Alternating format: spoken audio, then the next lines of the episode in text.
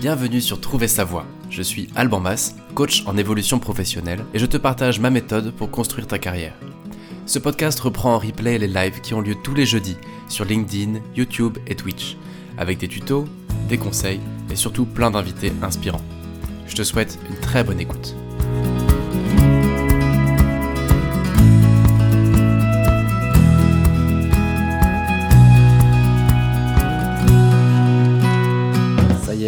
Démarrons ce 96e épisode de Trouver sa voie. Nous sommes en direct le 23 novembre 2023. Bienvenue à tous, bienvenue à toutes.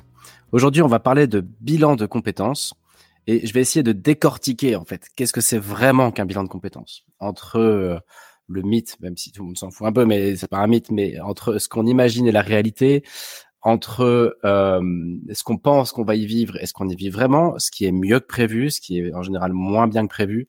Je vais essayer de démystifier tout ça et on va se prendre trois quarts d'heure pour le faire maximum parce que je crois que les épisodes sont toujours un petit peu trop longs, donc je vais essayer de réduire la taille, enfin la, longueur des épisodes. Mais bienvenue à tous, bienvenue à toutes. Merci de votre fidélité. Euh, je, je, suis très surpris des, bah, du niveau d'écoute qu'on a sur le podcast. Donc vraiment merci pour euh, pour ça. Ça fait chaud au cœur. J'ai reçu de plus en plus de feedback. Vous êtes à peu près 2000 toutes les semaines à écouter ce média.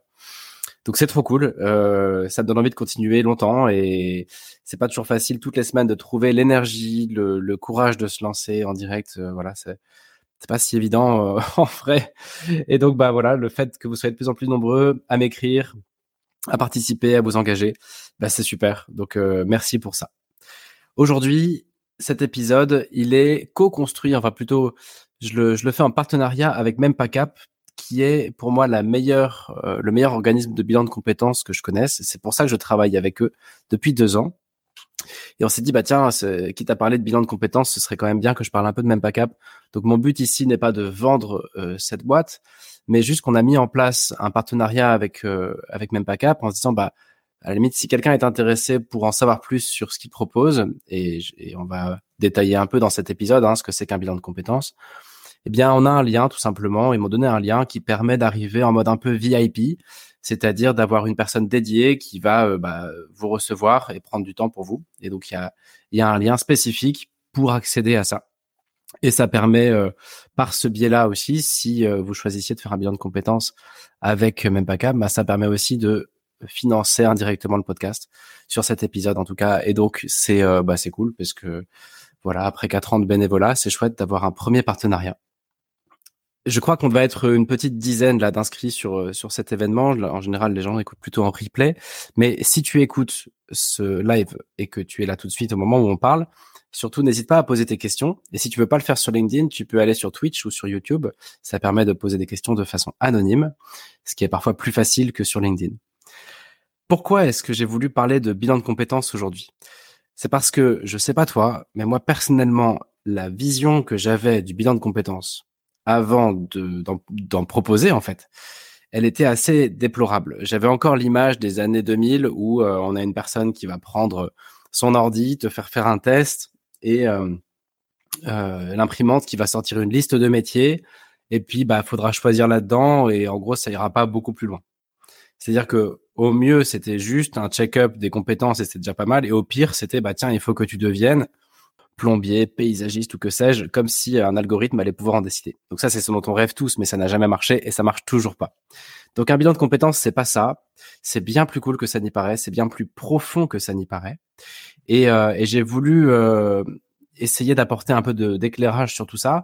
Le but, c'est que tu puisses savoir à la fin de cet épisode si tu en as besoin ou pas, si c'est le bon dispositif pour toi ou pas et si euh, voilà et si tu vas trouver ce que tu viens chercher, que tu sois pas déçu, que tu sois pas non plus surpris sur sur ce qui va s'y dérouler. Alors évidemment, tous les coachs et euh, professionnels de l'accompagnement qui vont entendre cet épisode auront probablement des commentaires parce que je vais partager de ce que je vis euh, et de ce qu'on fait aussi avec même pas cap. Et encore, chaque coach accompagne différemment. Donc ici, c'est vraiment une approche personnelle de la chose.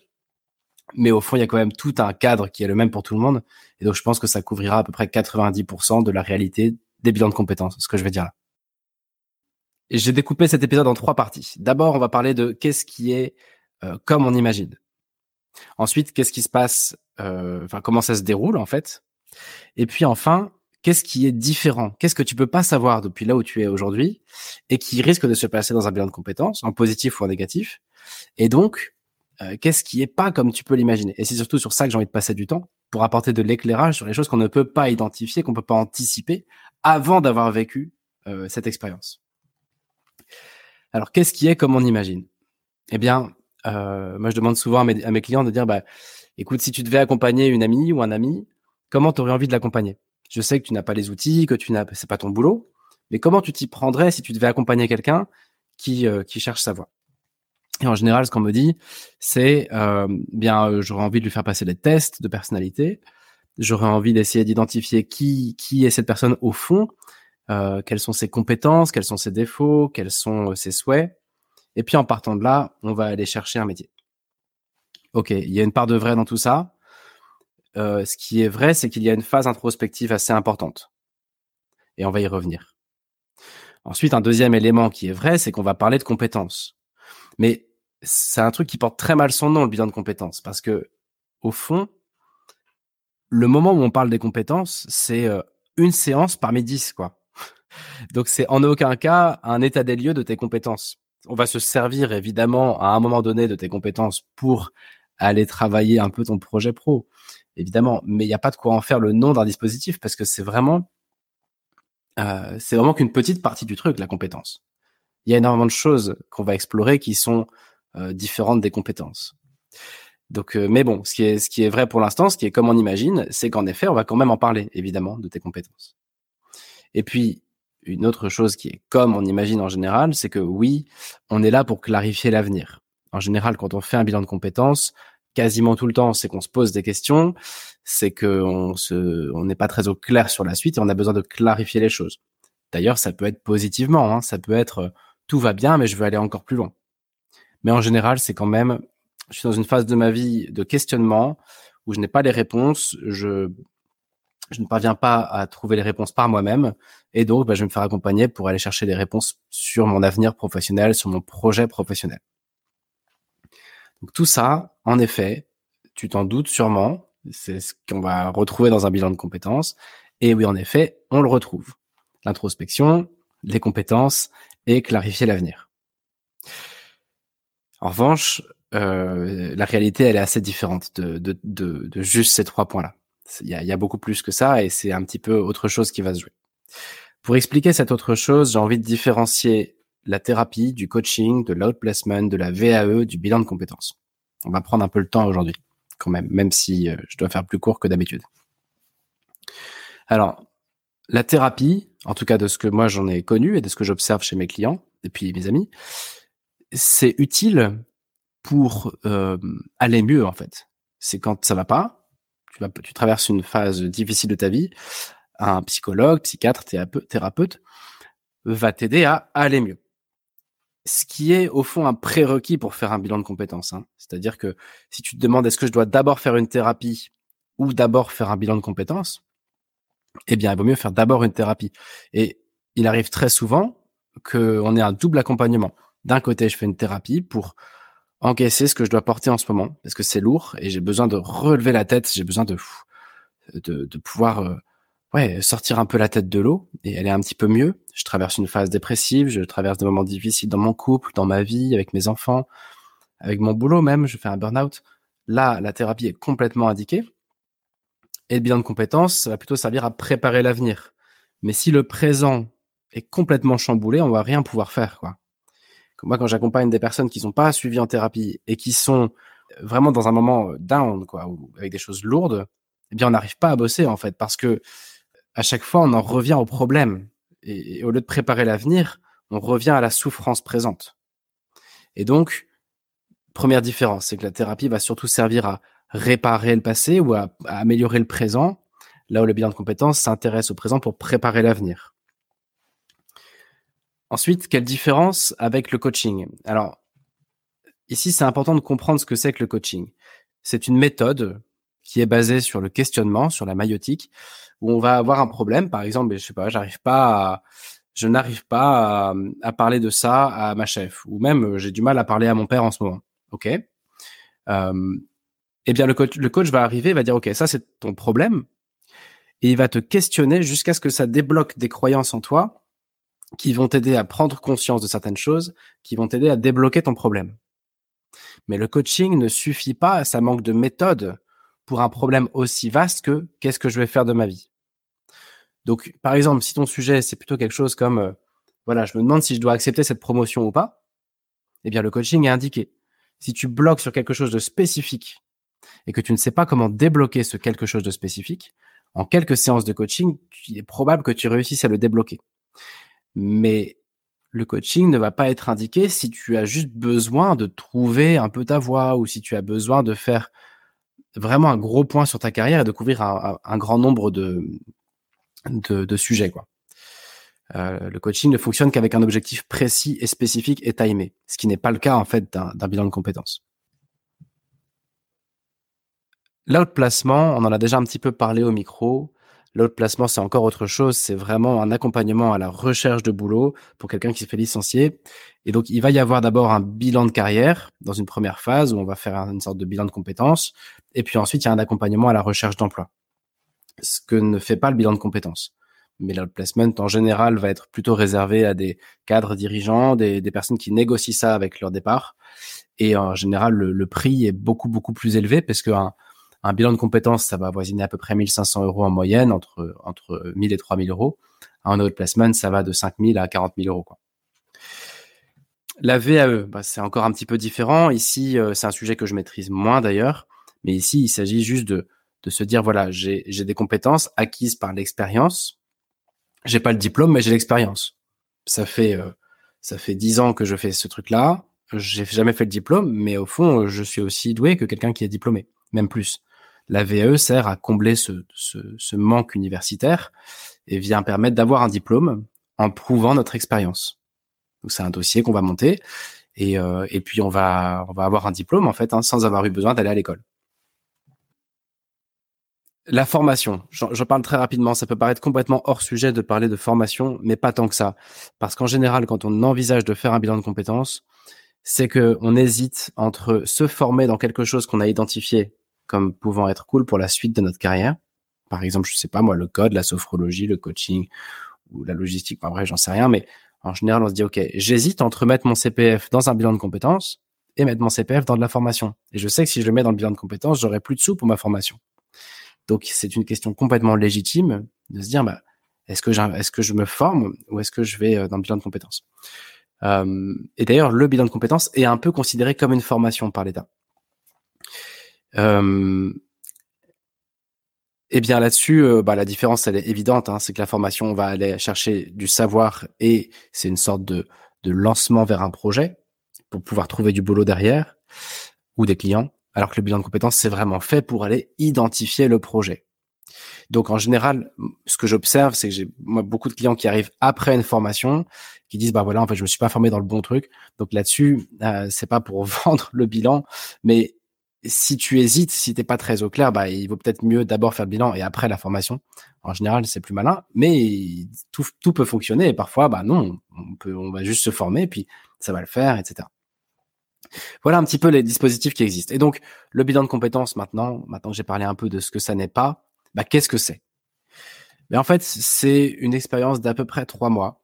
Euh, ça va durer entre deux et six mois. C'est difficile de le faire en moins de deux mois c'est au bout de six mois, on part du principe que là, c'est que quand même on, rame un peu et il est temps d'arrêter. Donc en moyenne, c'est à peu près trois mois. Il va y avoir trois grandes phases. Une première phase qu'on va appeler de d'introspection, pardon. Donc dans cette phase-là, il va y avoir en général plusieurs séances, trois, quatre, cinq, où on va aller faire des exercices pour retrouver qui on est, retrouver nos compétences, nos valeurs, notre histoire de vie, comprendre en fait, mettre des mots sur qui on est, et on va identifier aussi des voies possibles d'évolution ou de reconversion et de développement de carrière. On a, ce sont simplement des concepts à ce stade. Une fois qu'on a fini cette phase-là, ce sont des pistes, on va dire. Une fois qu'on a fini cette phase-là, va s'ouvrir une deuxième phase qui est une phase d'investigation. Ici, l'objectif, c'est d'aller vérifier les hypothèses, j'ai identifié que ça, ça et ça, ça m'intéressait.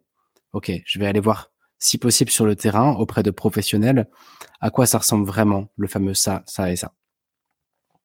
Cette deuxième phase, normalement, fait émerger un projet, c'est-à-dire, ou en tout cas, la capacité à prendre une décision. C'est dans cette phase-là qu'on va vraiment trouver notre dernière réponse. Et je vais y revenir. Et donc, à la fin de cette phase d'investigation, le but est de savoir où on va et comment on y va. Donc, on a un plan d'action. Et puis, il y a une dernière phase qui est juste la synthèse. Et là, bah, en fait, c'est une sorte de document où on va reprendre tout le vécu du bilan, le projet et le plan d'action. Et puis, c'est officiellement fini. Mais il reste une toute dernière phase qui est le suivi. C'est une sorte de séance qu'on va faire euh, trois ou six mois plus tard pour voir si, voilà, comment s'est déroulé le plan d'action. Est-ce que le, est-ce que le projet s'est concrétisé ou pas, etc. C'est, euh, c'est important de, de, pouvoir continuer quelques temps après à voir bah, qu'est-ce que ça a donné tout ça? À froid, qu'est-ce que ça donne? Donc, euh, en très résumé, c'est ça un bilan de compétences. Maintenant, ça c'est la forme, quoi. Et en général, ça va être une petite dizaine de séances euh, avec des exercices à faire à la maison et un rendez-vous avec un coach euh, tous les 15 jours ou toutes les semaines. Euh, et voilà, en très résumé, c'est un peu ça. Maintenant, il y a plein de choses qui sont pas comme on imagine. C'est-à-dire, il y a plein de choses que on ne va pas trouver sur Internet, ni même en discutant avec un organisme de bilan de compétences. Des choses qu'on apprend que en les vivant. Et c'est pour te parler de ça que je voulais faire cet épisode. Euh, la première, j'en ai déjà un petit peu parlé, c'est que les compétences ne sont pas la partie la plus importante du bilan de compétences. À mon sens, euh, ce qui va être important, c'est de réussir à définir une sorte de profil de poste idéal dont font partie les compétences. Mais pour moi, il y a trois éléments. Il y a euh, vraiment le, le, les motivations. Qu'est-ce qui fait que, que, je trouve du sens dans mon travail? Quelles sont évidemment mes compétences? À quoi je peux être payé? Et, euh, naturellement, c'est-à-dire les choses que je fais naturellement et que je fais très bien. Et puis aussi les environnements, les secteurs d'activité qui pourraient m'intéresser, les thèmes qui pourraient m'intéresser. Donc pour moi, ça, c'est une sorte de triptyque de qu'est-ce qui me fait lever le matin, quelles sont mes motivations, qu'est-ce que je fais de mieux, et puis avec qui je me sens bien, dans quel genre de sphère je me sens bien, les environnements, les secteurs d'activité? Pour moi, c'est un peu ça le livrable théorique du bilan de compétences. C'est un peu au-delà des compétences, du coup le truc qu'on y met et qu'on comprend en général pas trop avant de l'avoir vécu, c'est que on a tendance à croire que la phase introspective va nous apporter des réponses. Je m'explique. Dans la phase introspective, on va vraiment faire un check-up complet de notre histoire, de qui on est, de notre potentiel, de plein, plein, plein, plein de choses. Et donc, à la fin de ce check-up, on sait parfaitement qui on est, à peu de choses près. On est capable vraiment de se décrire, mais aux petits oignons, quoi. Et on a l'impression dans la vie que si on est capable de savoir où on est et qui on est, eh ben, ça va nous dire où on va. Si je me connais parfaitement, je saurai où je vais. Ben, moi, ce que j'observe, c'est que c'est pas du tout ça. Il y a aucun rapport entre la connaissance de toi et le fait de savoir où tu vas. il y a un rapport évidemment, mais pas tant que ça, quoi.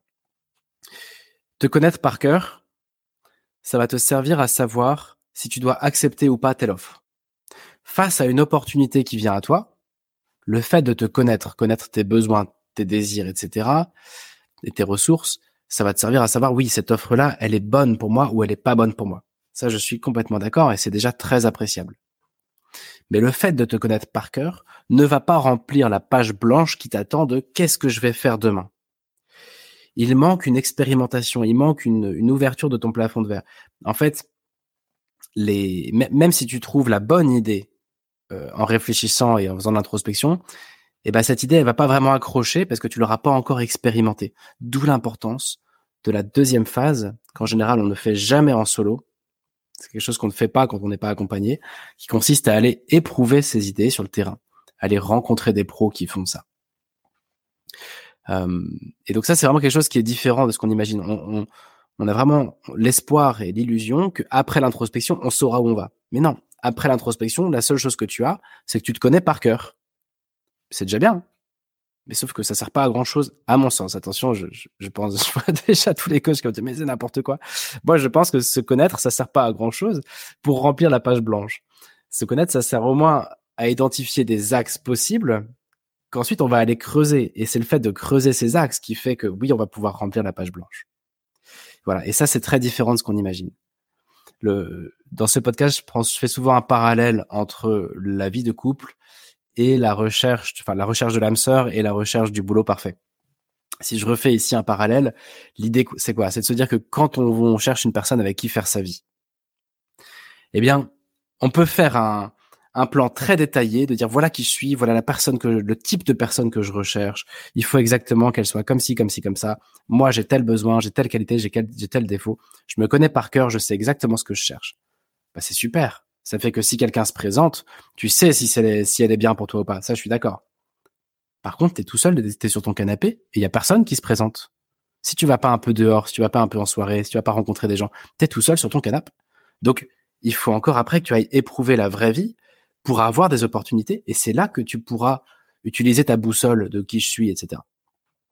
je ne sais pas si je suis très clair, mais le point sur lequel je veux insister ici, c'est que l'introspection n'est pas suffisante et la connaissance de soi n'est pas suffisante. C'est un prérequis utile pour savoir quel genre de piste on va aller creuser.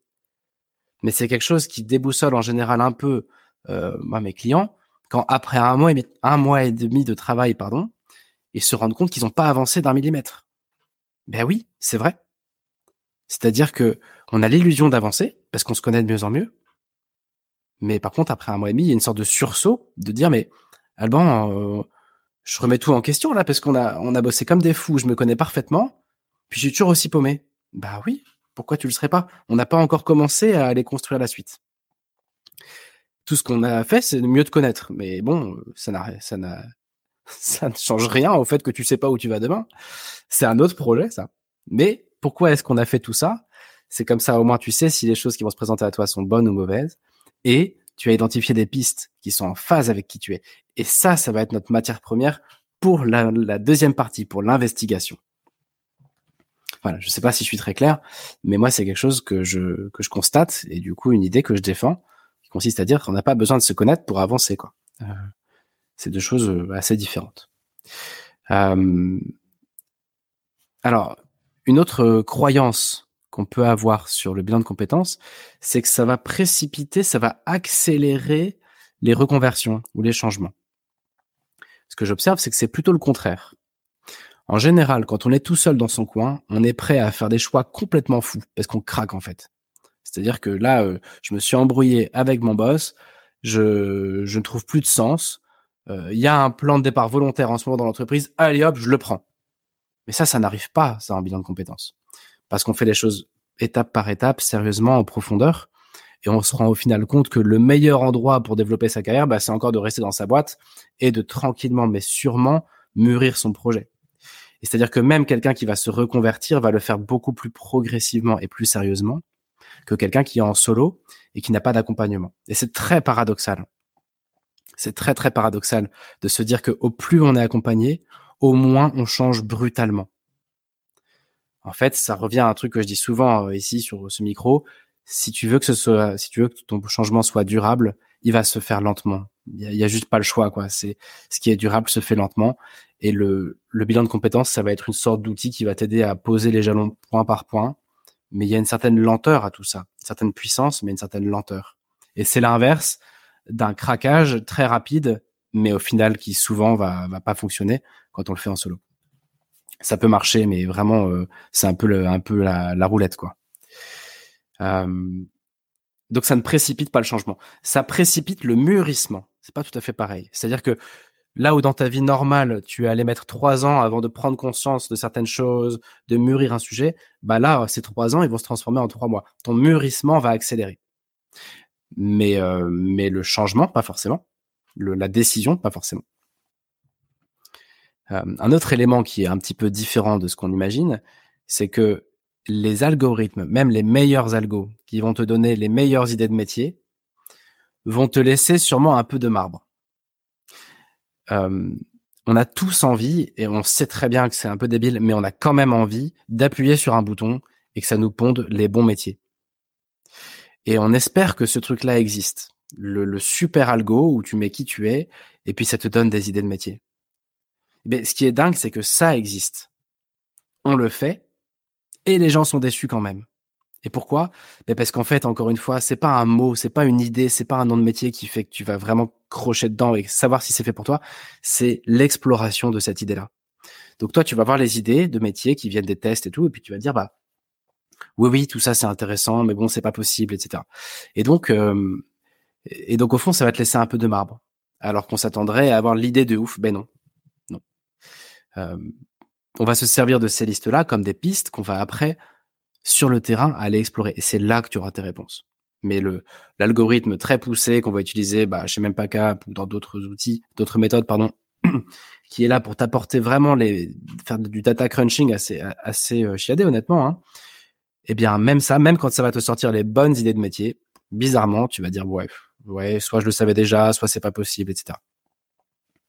J'en viens à un autre point on croit souvent que quand on fait un bilan de compétences, on va devoir faire un, choix, une sorte de grand saut. Et puis, euh, ce sera en mode, bah, voilà, je fais un bilan de compétences, j'ai un peu peur de ce que je vais découvrir. Euh, j'espère que je ne devrais pas faire le grand saut et baisser ma rémunération trop brutalement après. Bah non, déjà, comme je disais, c'est pas brutal. Et ensuite, il n'y a pas d'histoire de grand saut ici. L'idée, c'est que personne ne peut changer brutalement. Enfin, on peut pas faire ce qu'on peut pas faire, quoi. C'est-à-dire, si ta vie personnelle et, ton besoin financier, parce que tu as des enfants, parce que tu as un emprunt, ne te permet pas de changer radicalement et de devenir apiculteur demain, ben c'est pas parce que tu fais un bilan de compétences que demain tu pourras le faire, en fait. Le bilan de compétences ne change rien, en fait, que tu peux pas te le permettre. Donc, on va plutôt t'inviter à aller explorer ce projet sérieusement, de façon non naïve, et en allant creuser comment tu peux faire pour au fil du temps devenir apiculteur, si je prends cet extrême-là. Euh, là où encore une fois, en général en solo, on va être plutôt en train de se dire, ok, je vais tout lâcher pour faire de l'apiculture. Je sais que je vais pas gagner ma vie. Du coup, comment est-ce que je peux survivre et tout? Non, ici on est plutôt dans une sorte de construction de. Il n'y a pas de raison que tu baisses ta rémunération. C'est pas prévu, c'est pas au programme. Il n'y a pas de raison que tu aies peur. Il n'y a pas de raison que tu dois faire quelconque saut dans le vide. Si tu as peur, si tu dois faire un saut dans le vide ou si tu dois vraiment renoncer brutalement à ta rémunération, c'est qu'on n'a pas fait le job, quoi. C'est qu'on a encore du boulot et c'est que ton truc il est pas mûr. Un autre euh, truc qui est euh, qui est assez fréquent dans ce qu'on pourrait imaginer, ce qui est pas vraiment euh, comme prévu, c'est les tests de personnalité. On peut passer les tests en se disant pourvu que les tests est bon. Bah, à chaque fois que je débrief de tests de personnalité, il y a toujours cette petit, ce petit regard un peu de mes clients qui disent un peu, on verra si, on verra s'ils ont bon, quoi. On verra s'ils m'ont bien décelé. Mais évidemment, comment tu veux qu'on passe à côté du truc? Le test, en gros, qu'est-ce qu'on a fait? On t'a dit, raconte-nous qui tu es. Euh, sur plein de questions. Toi, tu as dit voilà qui je suis en détail. Et puis moi, derrière, je veux dire, tu serais pas un peu comme ça? Mais encore heureux que ça a bon. L'enjeu n'est pas de savoir si le test est bon. Euh, ce serait une catastrophe si, si euh, je te disais l'inverse de c'est toi-même qui a rempli le truc avec qui tu es. Donc je vais juste te répéter bêtement qui tu es, mais sous un nouvel angle. Et donc mon point ici, c'est de dire les tests. Euh, la logique n'est pas de savoir s'ils sont bons ou pas. Ils le sont. La logique, c'est de voir quels aspects de ces tests vont m'aider à identifier soit des pistes pour aller les creuser dans la phase d'investigation, soit vont me permettre de débloquer des croyances ou d'avoir des prises de conscience qui vont me permettre de mieux me connaître pour la phase d'introspection. Donc les tests, c'est de la matière première. C'est pas le but n'est pas de les prendre comme une vérité en soi. Quoi. On a très envie de se réfugier derrière le, le test a dit que j'écrivais bien. Du coup, je vais écrire un livre. Je dis ça parce que je l'ai déjà vécu un jour. Euh, il y a une dizaine d'années, j'ai fait un test, qui disait que j'étais censé bien écrire. Je me suis caché derrière cette, euh, je sais pas, cette annonce là, et je me suis mis à écrire un bouquin. Puis en fait, j'ai jamais réussi. Mais ça c'est ça sert à rien en fait de, se dire est-ce que le test a bon quoi. L'enjeu c'est comment est-ce que je vais utiliser cette matière? Qu'est-ce que je vais en faire? Et je suis responsable d'aller exploiter cette matière. Et ce qu'il faut savoir sur les tests, c'est qu'au fond une question sur deux à peu près va te laisser euh, dubitatif ou dubitative, c'est-à-dire ah bah là j'ai pas de réponse claire à apporter. Du coup j'espère que ça va pas trop fausser le truc. Mais en fait il y a plein de questions sur lesquelles tu n'auras pas de doute. Donc nous quand on va recevoir des tests et qu'on va les exploiter il y a plein d'éléments qui sont très fortement marqués. Et puis, il y a plein d'éléments qui sont un peu le cul entre deux chaises, un peu mi-figue, mi-raisin. Et euh, merci, je, vais, euh, je vais essayer de répondre à la question. Euh, et donc, juste pour finir sur les tests, eh bien, faut pas avoir peur de toutes ces questions un peu bizarres où on se dit ouais oh là là j'ai dit ça mais est-ce que j'ai bien répondu? Non mais t'inquiète pas moi je vais même pas la regarder la réponse puisqu'en fait c'est ce qu'on va appeler la zone grise. Est-ce que tu es introverti ou extraverti? Oh bah je sais pas ça dépend un peu des, conditions des circonstances. Tu sais quoi? On va regarder plutôt d'autres facteurs que l'introversion et l'extraversion parce qu'en fait tu es un peu des deux ou ni l'un ni l'autre et du coup bon bah c'est pas intéressant. Euh, ce qui m'intéresse moi c'est qu'est-ce qui fait de toi quelqu'un d'unique, quelqu'un d'étrange, quelqu'un de merveilleux quelqu'un qui a son, son, son, son atypisme. Et donc peut-être qu'en fait, euh, t'es ni introverti ni extraverti, mais t'es ultra rigoureux ou rigoureuse ou ultra euh, organisé et que t'as un sens du contrôle de ouf. Et c'est ça qu'on va aller exploiter. Donc je te dis ça pour euh, que si, entre, si tu entreprends un jour un bilan de compétences, tu ne sois pas inquiété par les questions des tests qui te laissent un peu dans le doute, quoi c'est normal, cela, ça fera une zone grise, et cette zone grise sera peu exploitée ou pas exploitée en fait par ton coach. On va aller regarder ce qui n'est pas flou, ce qui est clair.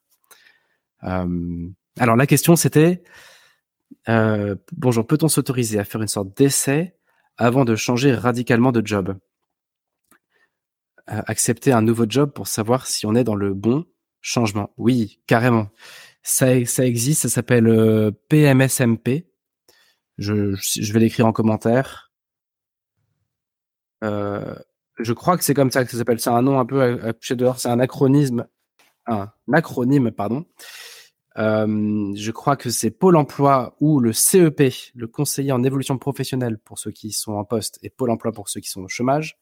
Et c'est eux qui vont délivrer une sorte de certificat qui te permet d'aller travailler en étant couvert au niveau assurance dans une boîte. Euh, il y a aussi des, entreprises qui proposent de tester un métier. Je pense à testunmétier.com qui était venu il y a bien longtemps au micro de trouver sa voie. Je ne sais pas ce que la boîte est devenue, mais je crois que ça existe encore. Euh, mais, ce qui est sûr, ça existe aussi gratuitement. Tu te rapproches de ton CEP ou de Pôle Emploi et tu leur demandes euh, de faire un, alors, je suis même pas sûr que ce soit PMSMP, mais c'est une période de mise en situation professionnelle, je crois et tu pourras tester. Après, j'ai aussi le cas d'un client là qui est dans une énorme boîte euh, et, euh, et cette boîte lui a proposé une sorte de congé de dispo. Ça veut dire qu'il a un an pour tester un peu autre chose, de très différent. Et puis si ça le fait pas, il reprendra son poste. Donc dans les grosses entreprises, on peut aussi négocier ça. C'est un peu comme un congé sans solde et il a la garantie de pouvoir retrouver son poste.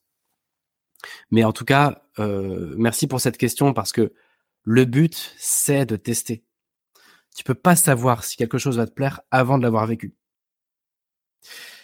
Et donc, tester, on n'est pas obligé de, tout claquer pour tester quelque chose. Quoi. Déjà, on peut rencontrer des professionnels, on peut faire des périodes de mise en situation, on peut faire des stages, on peut se prendre une semaine de vacances pour aller travailler chez un ami qui fait ça. On peut le monter en side. On peut très bien, je sais pas, je prends l'image de, j'imagine quelqu'un qui voudrait être faire du développement web. Bah, on peut très bien le soir et le week-end faire du développement. Euh, moi, c'est comme ça que j'ai monté au fond mon truc dans le coaching, hein, ce podcast et tout ça. C'était à côté d'un boulot. Et donc tout ça, moi, j'invite un peu à la, j'invite à la prudence et j'invite à la progressivité. Et, et c'est un peu ce que fait le bilan au sens large, au fond, pour en revenir à notre sujet. J'espère que ça répond à la question. Je n'hésite pas si c'est si c'était pas exactement ça que tu voulais savoir. Euh, autre chose qui n'est pas comme on imagine, ce n'est pas incrémental.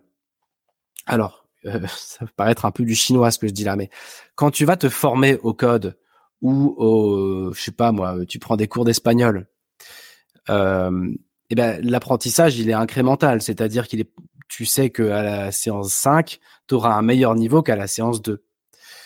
Euh, le bilan de compétences c'est un peu comme ça, et à la fois, bah c'est un peu les aléas de la vie aussi quand même. Et donc ce qui est sûr, c'est qu'à mesure que tu avances, il y a des choses qui sont 100% garanties. C'est que tu prends confiance en toi, tu es au clair sur qui tu es tes compétences et ton potentiel, et tu as relevé la tête et tu es en marche vers quelque chose qui va te satisfaire. Ça, c'est 100% sûr que ça monte en puissance. Par contre, le où est-ce que je vais demain, la prise de conscience de quelle est vraiment la, la next step pour moi, quel est le job idéal, qu'est-ce que je dois faire de ma vie, tout ça, eh bien ça, ça dépend de chacun. Moi, j'ai des clients qui, dès la première ou deuxième séance, vont me dire Alban, j'ai trouvé. Waouh, on a super bien bossé. Mais non, arrête, on n'a rien foutu. C'est juste qu'en fait, tu étais super mûr et du coup, le, le fruit était mûr, il est tombé de l'arbre. Mais nous, on n'a rien fait. Et puis il y a aussi des gens où on va continuer à se voir 3, 4, 5, 10 fois après leur bilan, parce que bah ouais, il y avait encore besoin de temps. On a accéléré le mûrissement euh, à fond en travaillant comme des fous. Mais s'il y avait besoin de 10 ans pour mûrir ce projet ou cette idée, eh ben c'est pas en trois mois qu'on va réinventer le truc. Quoi. Ces trois mois suffiront pas.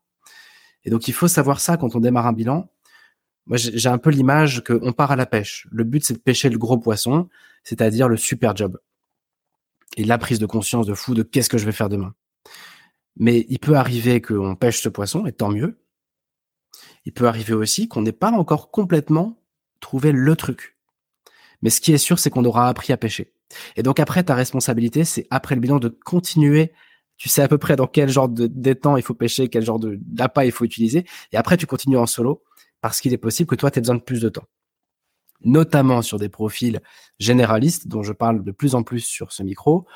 Quand tu peux faire plein de trucs, quand tu peux, quand es touche à tout et que tu peux faire 100 euh, boulots à la fois ou 1000 métiers à la fois, eh ben, c'est pas le bilan qui va te donner ta passion ou le seul métier que tu peux faire. À la fin, tu vas rester un peu avec cette, cette ouverture de dire, bah oui, au final, je sens que je peux encore faire plein de trucs. Donc, on n'aura pas forcément abouti au, job idéal, à qu'est-ce qui te passionne, parce qu'en fait, t'es pas, t'es pas fait comme ça ou t'es pas faite comme ça. En revanche, tu seras en marge vers faire émerger vers une, une dynamique de vie qui fait émerger des opportunités. Tu seras beaucoup plus au clair sur tes priorités, sur le sens au travail pour toi, sur ta façon de, enfin voilà, est-ce que telle ou telle opportunité je l'accepte ou pas? Et par exemple, si tu es vraiment très généraliste et que tu touche à tout et que tout t'intéresse, bah, il est peu probable qu'à la fin de ton bilan, tu sois devenu en mode expert ou experte et que tu aies trouvé ton seul sujet, puisqu'en fait, c'est juste pas toi. Voilà. Euh, et si t'aimes pas le management, euh, il est peu probable qu'à la fin du bilan, tu aies envie de manager, quoi. Même si pour le management, c'est un peu particulier, parce que souvent, il faut l'avoir vécu pour savoir si on est bon. Je connais pas grand monde qui se sentait euh, prêt à manager avant de l'avoir fait. là, je m'éloigne un peu du sujet. Euh, un autre élément qui est pas comme on imagine, c'est qu'il y a des moments de démotivation. Quand on démarre un bilan, en général, on n'est pas au top dans sa vie. Et euh, on se dit, cool, là, j'ai trouvé une bouée. Et c'est vrai, franchement, c'est une bouée le truc. Parce que on va toutes les semaines bosser avec un coach, on va reprendre un peu confiance. Et donc, dans toute la phase d'introspection, il y a une sorte de montée en puissance là qui est super agréable de dire waouh il y a quelqu'un qui me comprend j'arrive à mettre des mots sur qui je suis je, je commence à comprendre plusieurs pistes qui pourraient m'intéresser. Euh, donc c'est super euh, grisant et on monte on monte on monte on monte en puissance jusqu'à se rendre compte un mois plus tard qu'en fait on n'a pas avancé d'un millimètre et que même si on se connaît par cœur on ne sait pas encore où on va dans la plupart des cas. Et là pouf c'est la douche froide il y a cette phase-là de démotivation. Alors, attention, je parle que pour ce que je vis. Hein. Je peux parler au nom de tous les bilans de compétences et de tous les coachs, y compris ceux qui bossent avec Mempacap. Je sais qu'on travaille tous différemment. Mais moi, j'observe qu'à chaque fois, il y a cette sorte de, de moment de creux. Ça coïncide toujours avec le moment où on doit aller contacter des gens, aller sur le terrain, aller faire des rencontres, se sortir un petit peu de son train-train quotidien et prendre un petit peu des risques euh, enfin de se mettre un peu en inconfort, c'est-à-dire modestement et, timidement et humblement demander conseil, ce qu'on déteste faire évidemment tous. Bah, dans cette phase-là, il y a des grosses démotivations parce qu'il y a un mélange de deux facteurs. Le premier, donc c'est bien la phase d'investigation dont je parle. Hein. Le premier facteur un peu démotivant, c'est qu'on sait toujours pas où on va, alors ça fait un mois et demi qu'on bosse. Et ça, on se dit, je commence à perdre un peu espoir. Mais non, faut pas. Faut pas. C'est maintenant vraiment que les résultats vont arriver. Lâche pas. Et le deuxième, c'est qu'on a tellement la trouille d'aller demander conseil et d'aller euh, pousser des portes qu'en général, euh, ça nous, ça nous démotive, ça nous fait peur et on a tendance à, décaler les séances, à procrastiner un peu et c'est tout à fait normal. Donc ici, mon point, c'est de dire, c'est normal dans un bilan d'avoir des hauts et des bas. Mais exactement comme si demain tu t'inscris à un cours de russe ou à une salle de fitness, il y a des fois où il va pleuvoir, tu seras crevé, tu n'auras pas envie de te taper la route pour aller à ton cours et tu auras envie d'arrêter. Et c'est pareil dans un bilan. En tout cas, moi, ce que je constate, c'est que c'est très souvent le cas avec mes clients. Mais il faut pas lâcher. Et c'est là que le boulot du coach, c'est de te ramener là où toi, en solo, tu aurais eu tendance à abandonner et à jeter l'éponge, à te dire, bof, je repenserai à ma carrière plus tard. Bah là, le boulot de ton coach, c'est de venir te chercher, te dire, attends, reste. Je sais que tu n'as plus envie, je sais que tu crois pas. Reste un peu. Bosse. Continue à bosser toutes les semaines. Ça va finir par se décanter. Ça va marcher. Et puis voilà, le but, c'est de rester dans les rails. Et c'est là que le coach est si important. Pour te, pour, pour te, te, tenir un peu la main et te dire attends, attends, on t'abandonne pas, reste. Et c'est d'ailleurs quelque chose que Mapacap fait très bien. Quand quelqu'un commence à, à, perdre un petit peu son sa dynamique, à perdre un petit peu confiance ou autre, bah allez, il y a tout un dispositif pour dire attends, attends, essaie de revenir. Euh, pas, pour finir ton bilan, c'est pas le sujet. Essaie juste de revenir parce que tu es dans un truc là et on sait qu'il y a des moments un peu de doute, mais essaye de essaye de garder. Il y a de l'enjeu. Il y a de l'enjeu. Essaie de te remettre au boulot. On va faire des petits pas, mais essaie quand même de garder ça. Si tu es venu faire tout ça, c'est parce qu'il y avait besoin. C'est parce que tu avais envie de construire ta carrière. Donc, allez, euh, euh, reviens et remettons-nous au boulot, euh, même si c'est tout modestement et, par petits pas. Quoi. Mais en tout cas, mon point ici, c'est que ce qu'on ne sait pas avant de commencer un bilan, c'est qu'il y aura des moments de creux. Voilà. Et que ça va pas être que du kiff tout le temps. La phase d'introspection est assez agréable. C'est en mode je m'allonge sur un divan et je refais le monde. La phase d'investigation, elle est plus challenging, on va dire. Et il y a des, il y a des hauts et des bas. Euh, ensuite, autre chose qu'on n'imagine pas forcément, c'est qu'on se demande est-ce qu'il y a de bons outils? Moi, je crois que c'est plutôt un enjeu de choix, de choix de la structure et de choix du coach, parce que des outils, grosso modo, faut que tu te dises, il en existe une centaine, même des milliers. Personnellement, on va dire, j'en connais une centaine.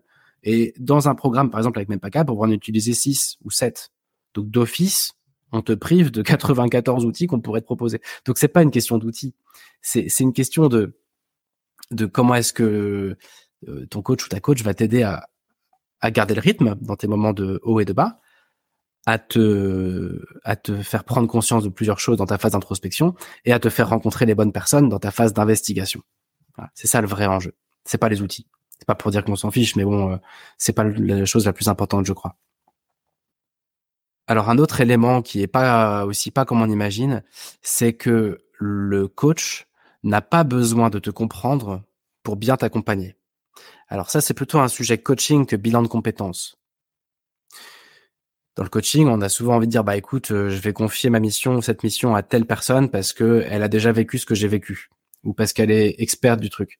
Oui, mais le coach, son boulot, c'est de te poser des questions, c'est pas de te donner des conseils. Donc du coup, moins il te comprend, plus il va te poser des questions euh, innocentes et plus ça va t'obliger à cheminer. Donc, dans l'absolu, un coach n'a pas besoin de te comprendre pour t'accompagner. Et j'ai même envie de dire, au moins il te comprend, au mieux il t'accompagne, parce qu'il va, il va pas faire des conclusions à ta place.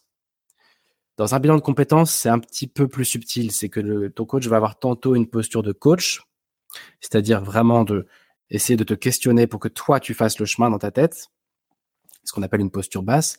Mais il va aussi parfois avoir une posture haute de sachant, de, c'est-à-dire une posture de consultant, qui va te dire, écoute, euh, fais ci, fais ça, notamment sur la méthodologie. D'abord, fais d'abord ça, puis fais ça, puis machin. Donc c'est une alternance, mais dans l'idée ici, c'est de dire, essaie surtout de chercher un fit plus que de chercher un, une expertise précise. Je crois que c'est ça le vrai enjeu dans le choix du coach. Euh, voilà, parce qu'au fond, franchement, c'est assez proche d'une thérapie, un bilan. On va, on va dans un niveau d'intimité qui est très fort, et heureusement que c'est confidentiel parce que pour pouvoir savoir où on va, faut quand même revisiter un peu notre enfance, faut quand même revisiter un peu euh, les fondements de ce qu'on a au fond des tripes. Et ça, eh ben, on peut pas le partager à tout le monde, surtout si c'est pas confidentiel. Donc, il faut une certaine déontologie derrière. Et, donc voilà, c'est pour ça que je pense que le, choix du coach est, capital et qu'il y a une sorte de fit à avoir. Il y a des coachs qui sont beaucoup dans l'action, d'autres qui sont beaucoup dans euh, l'intuition, pardon. Enfin bref, chacun chacun va avoir sa petite zone de génie et je t'invite à essayer de de ressentir ça. Un autre élément qu'il faut savoir avant de démarrer un bilan, c'est que ta situation personnelle actuelle influe énormément sur l'aboutissement de ton bilan. Si tu es en train de, de te séparer, euh, de divorcer, ou si tu attends un bébé, ou si tu sais qu'il y a un projet de bébé dans les mois à venir, ou si tu es en train de déménager, ou etc., etc. Il y a beaucoup d'éléments d'aléas personnels dans une vie et ces aléas, il faut savoir que naturellement, pouf, ils vont venir tout en haut de ta, pile, de ta liste des priorités. C'est-à-dire que si on fait un bilan, on avance, on avance, puis d'un seul coup, il t'arrive un truc perso, important, quelque chose qui change un peu ta vie, ben, le bilan tout de suite va passer tout en bas de la pile et c'est bien normal. Parce que d'abord, faut gérer ce déménagement. D'abord, faut gérer ce licenciement que tu viens de vivre. D'abord, il faut gérer, euh, enfin, pour le licenciement, c'est un peu différent parce que ça rentre dans le cadre du truc, mais il faut gérer euh, cet aléa perso. Donc, euh, je t'invite simplement ici à avoir conscience que les changements perso que tu pourras vivre vont avoir vraiment une incidence sur ton bilan. Et donc, bien choisir ton timing quand tu te lances. Est-ce que tu es dans des bonnes conditions pour bosser toutes les semaines pendant deux mois, à peu près? Deux, trois mois. Et est-ce que tu as vraiment les mains libres? Voilà. Mais après, il y a aussi plein de contre-exemples de personnes qui vont démarrer un bilan à un moment où ça va pas trop. Et puis justement, le bilan va contribuer à faire que ça va mieux. Donc, il y a des contre-exemples. Mais je t'invite quand même à vérifier que tu as la bande passante pour bosser deux heures par semaine dessus pendant, pendant deux mois facile, quoi. Ce serait trop dommage que tu investisses de l'argent et, euh, qu'en fait, euh, ben, ou du CPF ou du temps, et que t'aies pas le temps d'exploiter ça au maximum. Je pourrais encore dire beaucoup de choses, mais je crois que dans les grandes lignes, voilà un petit peu ce que, ce que je voulais te présenter sur le bilan de compétences. Il y a plein de choses qui sont un peu moins bien que ce que tu pourrais imaginer sur la partie je vais trouver le métier de mes rêves juste en cliquant sur un bouton, j'ai la garantie à la fin du bilan d'avoir euh, trouvé toutes les réponses à mes questions. Non, tout ça, faut être honnête. Tu vas pas faire un cheminement de 10 ans en 3 mois, on va accélérer le truc, on va l'améliorer, mais on fait pas des miracles non plus. Donc ça, c'est la partie moins cool que ce que tu pourrais imaginer. Mais il y a vraiment plein de choses qui sont bien plus cool que ce que tu pourrais imaginer, notamment la reprise de pouvoir de ta carrière, de dire j'ai relevé la tête et je suis en marche. Je suis en train de construire un truc. Peut-être qu'on n'aura pas fini de le construire en trois mois, mais je suis en train de le construire. Ça, c'est puissant. Donc cette reprise de confiance en toi, cette reprise de, de, lead en fait hein, sur, sur ta carrière, sur comment tu construis ta carrière, ça oui, c'est systématique. On l'a. Et, euh, et c'est aussi le fait de mieux te connaître, ça aussi tu, tu, tu l'auras. Euh, et euh, donc voilà, pour moi, il y a, y a, vraiment un avant-après hein, que j'observe chez mes clients sur le bilan de compétences. Et, et donc c'est pour ça que je trouve ça euh, dommage que l'image soit soit soit pas meilleure parce qu'au fond euh, il y a encore cette image qui colle un peu à la peau du bilan de compétences des trucs des années 90 là en mode je mets dans le Minitel et ça me sort la liste de métiers quoi. Et c'est bien dommage parce que c'est puissant. Alors, il y a un peu de questions un bilan de compétences prend trois mois. À quelle fréquence? Y a-t-il un meilleur moment pour le faire? Euh, Alors, à quelle fréquence? Bah, C'est une fréquence, pour ma part, hebdomadaire. Moi, je propose à mes clients de se voir toutes les semaines. Au début, on se voit une heure pour la phase d'introspection. Puis pour la phase d'investigation, on va se voir une demi-heure. Donc, quand on tient toutes les semaines, ça prend deux mois. Après, il y a toujours des petits aléas de planning et tout qui font qu'en général, il y a quelques séances qui sautent et qu'il y a des moments où on se voit que tous les 15 jours. Puis il y a aussi des fois où tu vas dire à ton coach, bah attends, euh, Là, en fait, pour l'investigation, j'ai besoin de, trois semaines devant moi parce que j'ai plein de gens à contacter, j'ai plein de rendez-vous qui arrivent, mais ils sont pas tout de suite. Donc, quand c'est comme ça, on essaie d'avoir des petits coups de fil, de, se, de garder un peu la dynamique, d'avoir un petit échange tous les 15 jours ou toutes les semaines, mais on sait que la vraie séance sera dans trois semaines ou dans un mois. Mais faut pas laisser passer trop de temps parce qu'après, sinon, en général, tu pars en, tu sors de route, quoi. Il y en a du mal à récupérer la route après le moment où on se dit je veux changer de job est-il le bon moment? Bah carrément. Carrément, oui, en général, c'est ça, hein, c'est je veux changer de job, mais je sais pas comment, ou je sais pas pour quel job, ou je sais pas si c'est une bonne idée, ou je sais pas si c'est le bon moment pour le faire. Bah, toutes ces questions-là, c'est ça qui conduit à faire un bilan. Ça sert exactement à ça. Euh, le bilan est-il en, présent, euh, pardon, en présentiel ou à distance? Est-ce qu'ils ont les mêmes impacts? Eh bien, euh, je vais vous faire une confidence. je préfère maintenant le distanciel. Euh, voilà. C'est pour, pour, pour des raisons très concrètes. Alors là, je parle côté coach, hein, donc je peux pas te répondre du côté euh, coaché. Moi, ce que j'observe, c'est qu'on fait un travail puissant euh, en distanciel. Et même PACAP ne fait que du distanciel. C'est d'ailleurs toute leur, leur valeur ajoutée. Hein. C'est qu'on peut faire depuis les quatre coins du monde euh, un bilan avec un coach qui lui aussi est aux quatre coins du monde. Ça permet vraiment de choisir le bon coach ou la bonne coach. Et euh, pour, pour te dire pourquoi est-ce que je préfère le, le, le, distanciel, euh, il y, a, y a trois raisons. Mais j'ai mis du temps à me rendre compte. Hein. La première, c'est que dans la prise de notes, je prends évidemment le coach prend plein de notes pendant la séance. Et tu vois, je peux prendre des notes euh, tout en discutant avec toi. Alors que je me rends compte que quand j'ai quelqu'un dans mon bureau, ben, je suis là avec mon classeur et tout, et puis ça casse complètement la relation. Donc, premier élément que je préfère en distance. Deuxième élément, c'est que ça me permet de te regarder dans les yeux, enfin, ça me permet de regarder mes clients dans les yeux, et eux aussi de me regarder dans les yeux, sans avoir le l'inconfort d'une personne qui te regarde dans les yeux en, direct. Euh, euh, enfin, dans, dans, la vraie vie, quand tu regardes quelqu'un dans les yeux pendant une heure, c'est très inconfortable pour tout le monde. Or, dans le bilan de compétences, il y a du, il y a un petit quand même, côté coaching. Et donc évidemment que le non-verbal va compter et que le non-verbal, ben en fait c'est surtout sur le visage qu'on va le voir. Euh, et au fond, l'endroit où on le voit le plus sur le visage, c'est les yeux. Donc ça te permet quand même de voir quelqu'un dans les yeux pendant une heure ou une heure et demie ou une demi-heure, et sans que, sans mettre en inconfort l'autre de l'avoir regardé dans les yeux. Et donc moi, je trouve ça génial. Et puis la dernière raison, je crois, pour laquelle j'apprécie ça, et c'est euh, c'est euh, le fondateur de Mempacap qui m'en a fait prendre conscience, c'est que il n'y a pas de small talk quand tu es en visio. C'est-à-dire que tu te connectes, T'as pas de tiens, viens, prends un petit café, assieds-toi là. Ah, attends, il a plu, tu veux mettre ton manteau ou ton parapluie? Tout ce petit quart d'heure de temps qu'on va perdre, bah, on l'a pas là. On se connecte, on se met au boulot direct. Et donc, euh, côté euh, coaché, bah, je pense que c'est un, gain d'efficacité. Il y a moins de, de temps perdu. Alors, il y en a qui diront, mais non, mais c'est super important, ces petits moments d'échange. Je sais pas, peut-être. Moi, je trouve pas. Et côté coach, ça permet aussi de, eh bien, euh, d'avoir le temps de préparer la séance, le petit quart d'heure d'avant ou la demi-heure d'avant, de se remettre dedans. Euh, alors que voilà, en fait, c'est un gain de temps, je pense, pour tout le monde. Voilà. Donc moi, je préfère en visio et, et je suis assez bluffé des résultats qu'on a en visio. J'espère que ça répond à ta question, euh, Hélène. On a fait le tour des questions, donc euh, ben merci à tous, merci à toutes. Euh, je vais euh, vous remettre le lien au cas où de même pas cap si ça vous intéresse d'en savoir plus. Enfin, hop, les deux, les deux avantages en passant par là, si vous passez par ce lien, c'est que vous aurez un accueil un peu, un peu spécifique euh, parce que vous avez quelqu'un dédié pour vous. Et puis, euh, ça permet aussi de financer indirectement le podcast. Et donc, euh, donc ça, c'est cool. voilà. Si vous pouvez passer par le lien, c'est bien. Et puis, ben, n'hésitez pas, hein, toujours dispo pour écrire sur LinkedIn ou autre. Voilà. À la prochaine.